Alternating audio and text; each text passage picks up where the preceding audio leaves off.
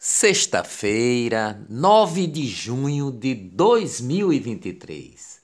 Agência Climática dos Estados Unidos declara início do El Ninho. Fenômeno deve aumentar temperaturas e trazer prejuízo recorde à economia e é pior para o Brasil.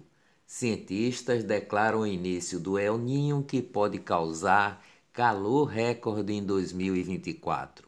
O El Ninho retornou oficialmente e é provável que produza condições climáticas extremas no final deste ano, desde ciclones tropicais girando em direção a ilhas vulneráveis do Pacífico até chuvas fortes, calor e seca na América do Sul e na Austrália.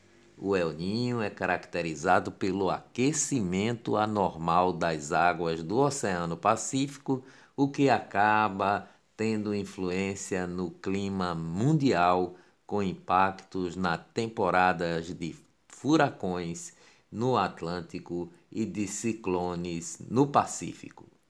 O Tribunal de Contas de Pernambuco expediu medida cautelar para suspender pagamentos pela execução da obra do Parque Governador Eduardo Campos no terreno do antigo Aeroclube do Pina.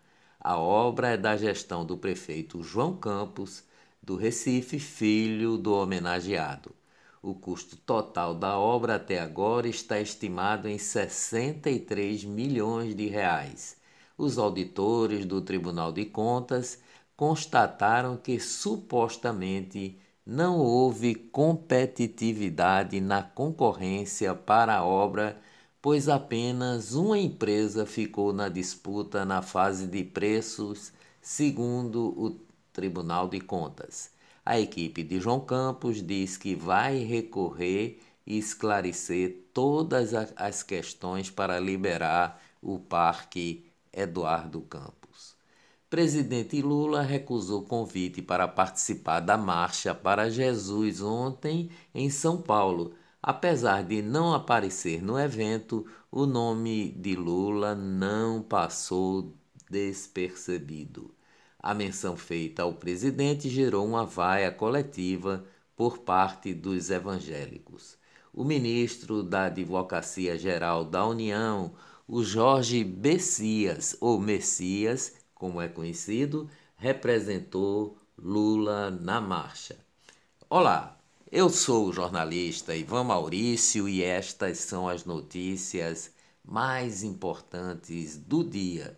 Tudo o que você precisa saber para ficar bem informado em apenas 10 minutos.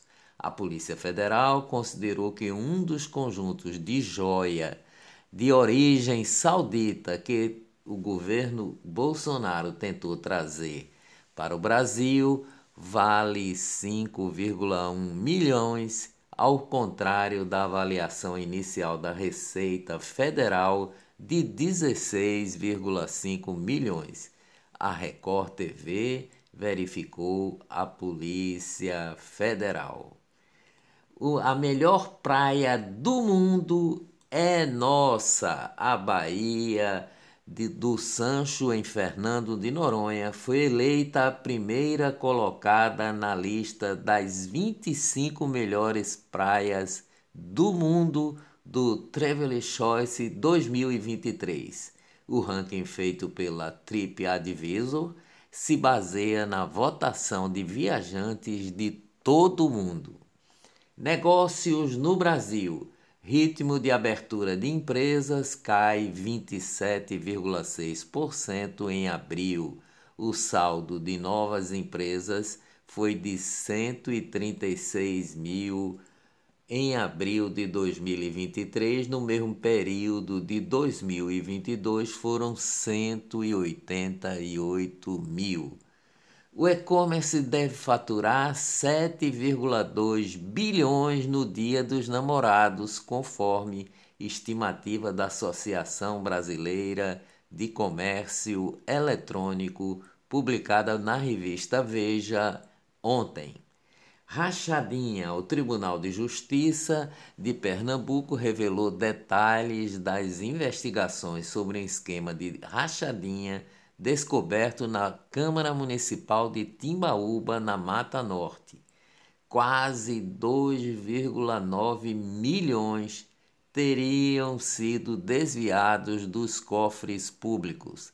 Há indícios de que o presidente da Câmara, Josinaldo Barbosa de Araújo, liderava a organização criminosa que desviava em benefício próprio valores referentes ao pagamento de salários e verbas indenizatórias de servidores do Legislativo Municipal.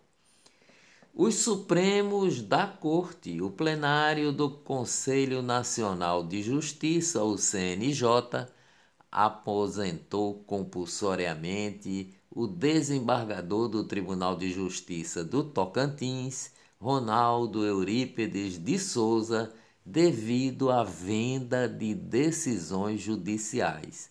A pena administrativa, com salário proporcional ao tempo de serviço, é uma das maiores punições aplicadas a juízes e desembargadores. Luiz Fernando Pezão, ex-governador do Rio de Janeiro, foi excluído como réu de uma ação que apura irregularidades nas obras dos estádios da Copa do Mundo de 2014. Política. O Podemos convidou Deltan Dallagnol, que teve o mandato de deputado federal cassado, para exercer a função remunerada de coordenação da formação de novos líderes políticos do partido.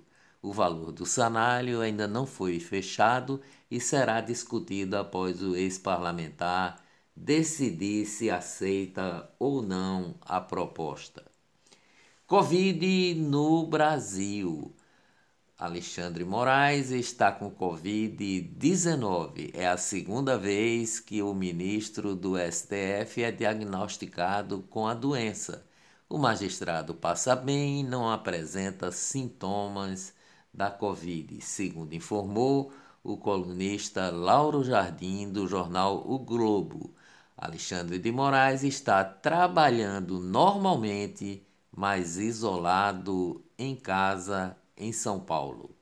Lute e dias melhores virão com certeza. Bom fim de semana, até segunda-feira, se Deus quiser.